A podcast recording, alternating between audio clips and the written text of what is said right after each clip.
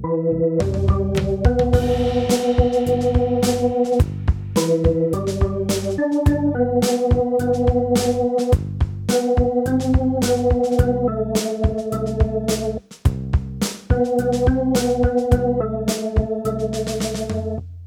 Lieben, willkommen zur neuen Folge, Folge 12 von Unterwegs zu neuem Leben. Ich glaube an Gott, den Vater, den Allmächtigen, den Schöpfer des Himmels und der Erde. So beginnt das Glaubensbekenntnis. In der letzten Folge ging es ein wenig um Gott, den Vater. Heute geht es um den nächsten Begriff, den Allmächtigen. Angesichts des Erschaffens von Himmel und Erde und dem vielen, was Gott wunderbarerweise gewirkt hat, wie wir es in der Bibel auch lesen können, ist man geneigt, dem zuzustimmen. Tatsächlich ist es auch wirklich eine Eigenschaft Gottes, die bei Juden und Christen eigentlich immer zur Vorstellung von Gott dazugehört hat. Er ist allmächtig. Das steht ja nicht ohne Grund auch bei uns im Glaubensbekenntnis. Zugleich ist es aber doch ein Gedanke, den man ruhig auch eine Weile vertiefen kann. So einfach ist das nämlich alles gar nicht.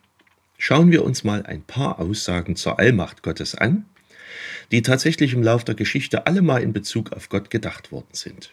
Ich werde euch Verschiedenes vorstellen, werde dabei aber auf Quellenangaben und zu viele Fachbegriffe verzichten. Es geht also los. Allmacht heißt, Gott kann alles tun, was er will, und Gott kann auch alles tun, was er nicht will.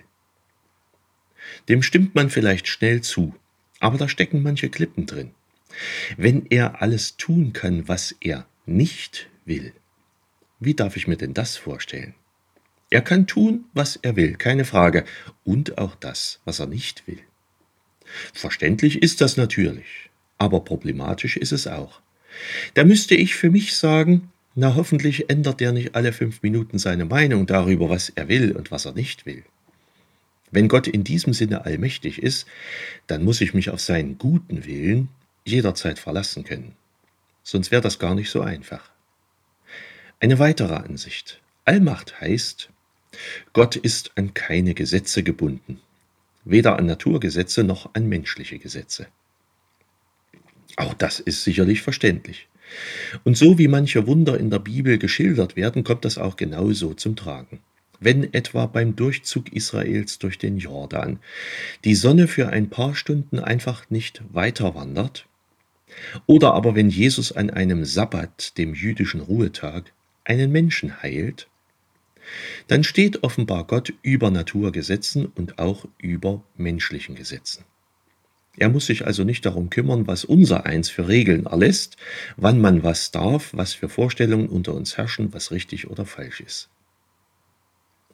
Bei Gott kann also ein Apfel nach oben fallen, das Meer kann sich teilen, es kann monatelang dunkel oder hell sein, es kann bei Hitze schneien und so weiter. Ich muss, was das anbelangt, für mich allerdings sagen, dass für mich ein Wunder nicht zwangsläufig was damit zu tun hat, dass etwa ein Naturgesetz außer Kraft gesetzt wird. Man kann genauso beeindruckt davon sein, wie die Natur funktioniert, anhand ihrer Gesetze. Vom kleinsten bis zum größten, von Mikroben und Millisekunden bis zur Plattentektonik und Millionen von Jahren. Für mich ist das alles unglaublich wunderbar. Und ich könnte mir vorstellen, dass manche Naturwissenschaftler mit jedem Rätsel, was sie lösen, immer mehr Ehrfurcht vor Gott und seinem Werk in sich spüren, gerade weil sie des Rätsels Lösung gefunden haben und Gottes Werk ein wenig tiefer entschlüsselt haben. Sicher ist Gott nicht an menschliche Gesetze und Naturgesetze gebunden, aber es ist beeindruckend, in diese Bereiche einzutauchen und sie zu verstehen. Und zum Glück funktioniert die Natur einigermaßen berechenbar, also in vielen Dingen jedenfalls. Ein weiterer Satz zu Gottes Allmacht. Gott ist so allmächtig, dass er sich nicht mal an seine Versprechungen uns gegenüber halten muss. Gott ist allmächtig und völlig frei. Ein verständlicher Standpunkt. Wenn er allmächtig ist, dann kann er natürlich auch jederzeit seine eigenen Versprechen brechen. Er kann sich durchaus jederzeit die Freiheit nehmen, alles zurückzunehmen, was er uns Menschen je versprochen hat. Jemand, der Gottes Allmacht wirklich bis in die letzte Konsequenz zu Ende denkt, könnte auf diese Ansicht kommen. Allerdings ist das ganz schön problematisch, ein bisschen wie vorhin. Gott kann alles tun, was er nicht will. Aber versprochen ist doch versprochen und wird nicht gebrochen. Das lernt man schon im Kindergarten. Und wenn ich in die Bibel reinschaue, dann entdecke ich einiges an Versprechen, die Gott gemacht hat. Unser ganzer Glaube rechnet ja doch damit, dass Gott da ist, dass er uns liebt, dass er uns zugewandt ist, dass er alle Menschen retten will, dass er uns in Jesus Christus vergibt und uns neues Leben schenkt und das Tor zum Himmel geöffnet hat und so weiter. Das alles heißt nicht zwangsläufig, dass es mir immer gut geht. Aber trotzdem rechne ich damit, dass Gott mein Heil will und in Jesus Christus auch verwirklicht hat. Wenn ich aber damit rechnen müsste, dass Gott an dieses Versprechen und an dieses Heilswerk nicht gebunden ist, dass das also alles jederzeit Makulatur werden kann, da könnte ich kaum noch schlafen. Vor Gott hätte man dann ziemlich viel Angst.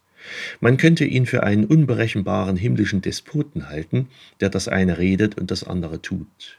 Die Folge wäre, dass die Angst in den Glauben wieder einzieht und das Vertrauen in Gott schwinden würde. Aber wie gesagt, auch diese Ansicht ist durchaus mal vertreten worden.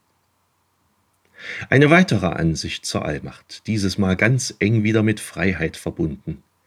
Einerseits, Gott gab uns Menschen die Freiheit, eigene Entscheidungen zu treffen.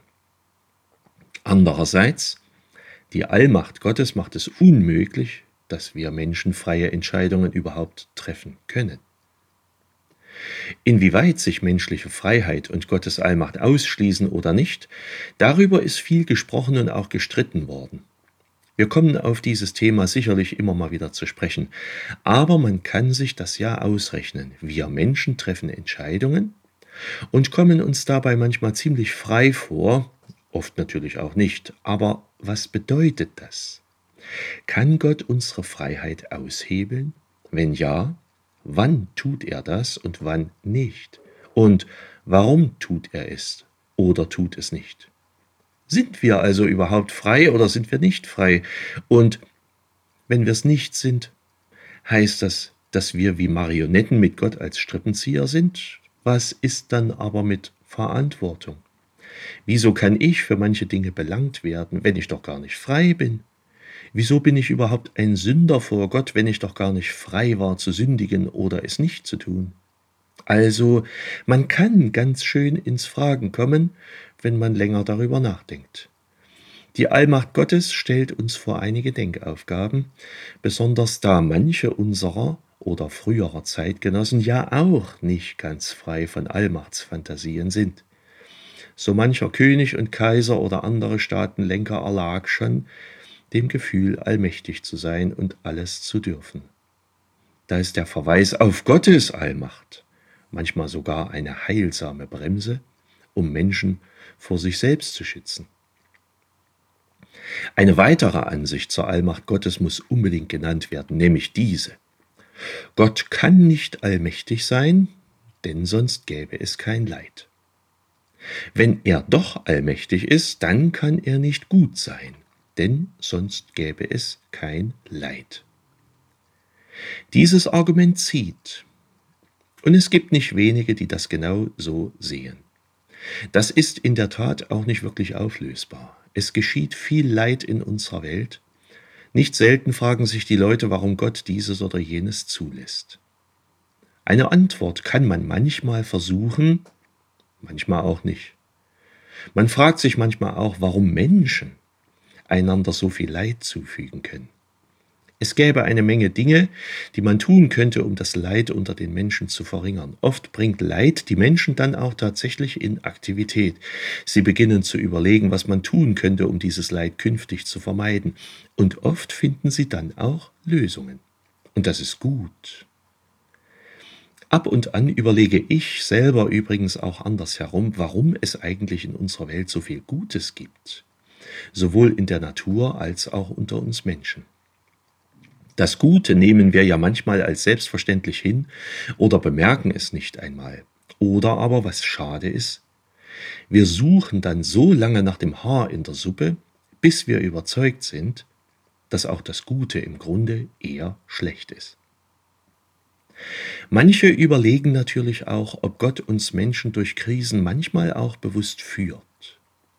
Ob also im Durchleben mancher Leiden auch eine Art von Führung Gottes stecken könnte. Das ist aber ein Gedanke, der Leidende oft nicht erreicht. Jedenfalls ist das mein Eindruck. Ich bin selbst mit solchen Deutungen dann auch eher sparsam. Andererseits kann es auch sein, dass man selbst in mancher erlebten Krise in späterer Rückschau genau das erkennt. Führung Gottes. Zwei Gedanken zur Allmacht Gottes will ich zum Schluss noch vorstellen und auf diese vertraue ich auch. Der erste ist dieser. Gott hat sich uns in Jesus Christus gezeigt, wie er ist, denn er liebt die Menschen.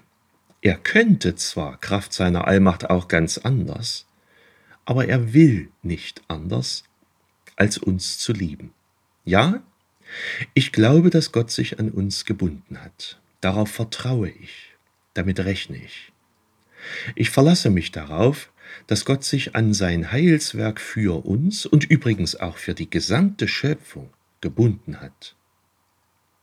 Das schränkt seine Freiheit nicht ein. Er wäre sicherlich frei, auch ganz anders zu handeln, aber er wird es nicht tun. Darauf vertraue ich sehr, sehr fest. Und der zweite Gedanke ist der. Gott lenkt die Welt nicht durch Zwang, sondern durch das Schaffen von Möglichkeiten. Diese können wir nutzen oder sie verstreichen lassen. Aus Gottes Wort hören wir sehr deutlich, wie wir in unserer Welt leben sollen. Und es gibt viele Möglichkeiten in unserem Leben, Entscheidungen zu treffen. Das tun wir nach Kräften, in ganz alltäglichen Dingen und auch in manchen Dingen, die unseren ganzen Lebenslauf beeinflussen können.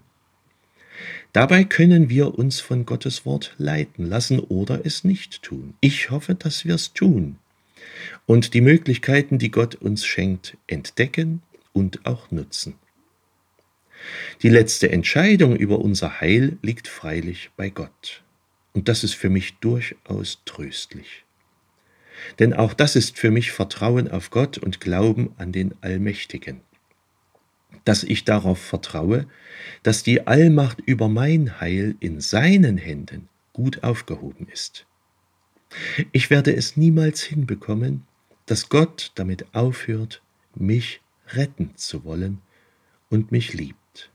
Es ist gut für uns, dass unser Heil nicht in unserer Hand liegt. Soweit für heute. Viele Grüße an euch alle. Euer Pfarrer Schurig.